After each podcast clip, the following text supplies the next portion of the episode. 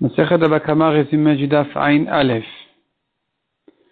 a vu dans la Mishnah celui qui a volé, égorgé pendant Kippour. Il est Chayav des 4 et 5. La Gemara s'étonne. Il n'est pas Chayav Mita à Kippour, c'est vrai, mais Malkout, il est quand même Chayav. Donc il devrait être patour de payer parce que quelqu'un qui est Chayav Malkout ne doit pas payer. Répond la Gemara, notre Mishnah pense qu'un Rabbi Meir, qu'il est Chayav Malkout, il prend les coups et il paye. Gemara demande, mais si c'est comme ça, alors pendant Shabbat aussi, il devrait être Hayav, Mita, et payer les 4 et 5.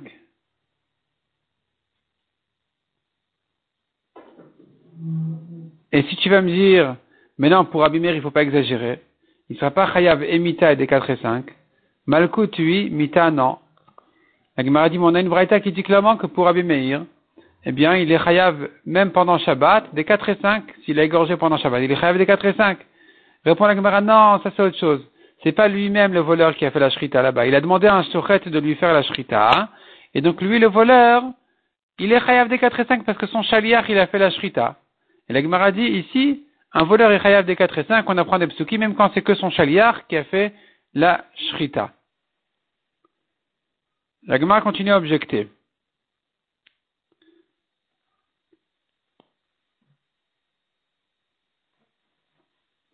Si c'est comme ça, que ce n'est qu'un chaliar qui a fait la shrita, pour quelle raison les rachamim disent qu'il est pas tour des 4 et 5 pendant Shabbat?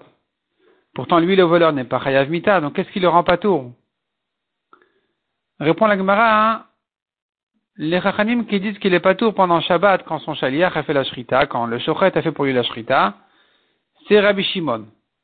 Rabbi Shimon qui dit, une shrita interdite, c'est-à-dire non seulement quand l'action de la shrita est interdite, mais si la viande aussi sera interdite ensuite, ça ne s'appelle même pas une shrita.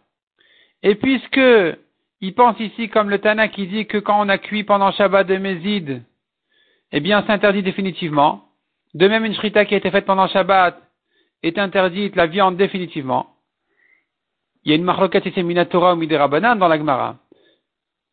Si c'est Minatora, en tout cas, on comprend que, puisque c'est interdit définitivement, ça ne s'appelle pas une shrita du tout d'après Rabbi Shimon.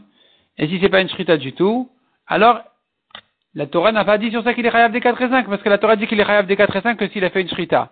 Alors c'est pas une shrita, une shrita pendant Shabbat, d'après le Tana qui dit que la viande est interdite définitivement pour tout le monde, eh bien, c'est pas une shrita du tout. La Gemara dit très bien. Ça va pour celui qui dit que la viande est interdite minatora. Mais celui qui dit que la viande est interdite que midera banane, une cuisson de Shabbat, une shrita de Shabbat, Comment il va s'arranger ici Il va te dire effectivement dans ce cas-là, selon les Chachamim, puisque c'est une shrita, et qu'elle a été faite non pas par le voleur mais par son chaliar, il sera effectivement chayav des 4 et 5. Il ne sera pas tout que dans un cas où la viande est interdite définitivement, comme si c'était un sacrifice pour la Vodazara, ou bien un shor haniskal, un taureau qui a tué un homme, il est chayav skila le taureau, et donc, et donc, euh, et donc il est, puisqu'il est chayav ce donc il est pas tour de, donc le, le, taureau il est chayav ce donc la shrita n'est pas une shrita, donc on n'est pas chayav des 4 et 5 dans ce cas-là. Mais en ce qui concerne Shabbat, si tu me dis que Minatora c'est pas interdit de manger la viande après Shabbat, eh bien, je dirais effectivement que, que ça s'appelle une shrita, il sera chayav des 4 et 5. La Gemara demande, mais d'après Rabbi Meir qui a dit, qui a, d'après Rabbi Meir, qui a dit qu'il est chayav des 4 et 5, même si la shrita a été faite pendant Shabbat par son chaliar. Et que la shrita est une shrita, donc il est chayav des 4 et 5. Il sera chayav de même pour Rabbi Meir, dans un cas où la shrita a été faite comme sacrifice à la Vodazara. La Gemara dit, mais comment ça se fait? Pourtant, dès qu'il a commencé la shrita, il a interdit la bête définitivement. Ça y est, ça devient une offrande de Avodazara, c'est interdit définitivement. Et donc, si ça, il a interdit la bête avant même de finir la shrita, il se trouve que quand la shrita a été faite, a été terminée, a été faite, elle n'est même pas une shrita sur un bœuf de ce propriétaire-là. C'est un bœuf qui est déjà interdit, donc il n'y a rien qui le rend trayav des 4 et 5. Répond la Gemara, il avait l'intention de ne faire la, la, la, la, shrita pour la vodazara que quand elle se termine. Et donc il se trouve que ça s'est fait pour la vodazara entièrement, c'est-à-dire la fin de la shrita a été faite pour la vodazara, et à ce moment-là ça appartenait encore à son propriétaire, c'était pas encore interdit en tant qu'avodazara. Donc, il se peut que selon Rabbi Meir, effectivement, il soit chayav des 4 et 5. De même dit Glagmara, en ce qui concerne le taureau qui est chayav mita parce qu'il a tué un homme, il s'agira d'un cas spécial dans lequel on dira que ce taureau-là a quand même une valeur.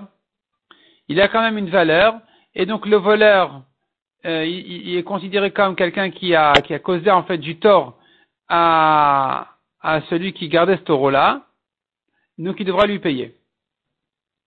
La Gemara, elle développe ce sujet-là de dire qu'il y a un cas où même un taureau qui n'a aucune valeur parce qu'il est à Sourbeana, c'est un taureau qui est Chayav il est déjà condamné ce taureau-là. Il se peut que si son gardien, par exemple, euh, si c'était, il était chez, un chômeur, le gardien aurait pu le rendre tel quel en étant Chayav Mita. Le taureau était Chayav Mita, le gardien aurait pu quand même le rendre tel quel à son propriétaire. Quand on a volé ça au chômeur, ça lui fait perdre cet argent-là. Il n'a plus l'occasion de le rendre tel quel, il sera obligé de sortir de sa poche de l'argent. Et donc maintenant, ça s'appelle qu'il lui a causé une perte d'argent, et donc il sera khayab.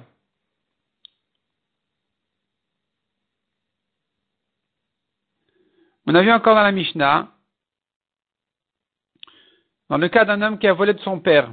Il a volé de son père un taureau, un agneau, il a fait la shrita où il a vendu. On a dit les chayav. Il est chayav des 4 et 5. Si son père il est mort, même si son père il est mort après la vente, ou après la shrita, il est chayav des 4 et 5. Mais si son père il est mort avant la shrita ou la vente, il est pas tour des 4 et 5 parce que le voleur devient héritier. Même s'il a des frères, il sera pas tour. Et la Gemara nous ramène ici une discussion. Rava qui a demandé à Rav Nachman, quelqu'un qui a volé un taureau qui appartient à deux personnes. Il a volé, il a égorgé, et ensuite il a avoué à un des deux propriétaires ce qu'il a fait. Or on sait bien, Modé Beknas Patour, celui qui a avoué, et pas tour du Knas. Il n'a pas payé le, il n'a pas payé le double, les quatre, les cinq.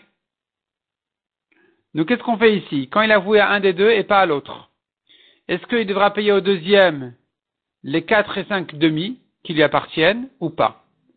Rav Nachman avait répondu à Rava d'abord que non, ça n'existe pas des demi. Il n'y a pas quatre et cinq demi. Après, le lendemain, Rav Nachman a dit à Rava, je me suis trompé hier. En fait, il doit payer les quatre et les cinq demi. Et d'après ça, la Gemara explique la Mishnah. Comment on va comprendre la Mishnah? Il a volé à son père. Il a vendu du vivant de son père. Il a fait la shrita du vivant de son père. C'est sûr qu'il devra payer ensuite les quatre et cinq demi à son frère. Si son père il est mort après la shrita, il devra payer à son frère les quatre et cinq demi. Mais si maintenant son père était mort avant la shrita, on ne dira pas dans ce cas-là qu'il paiera les 4 et 5 demi à son frère.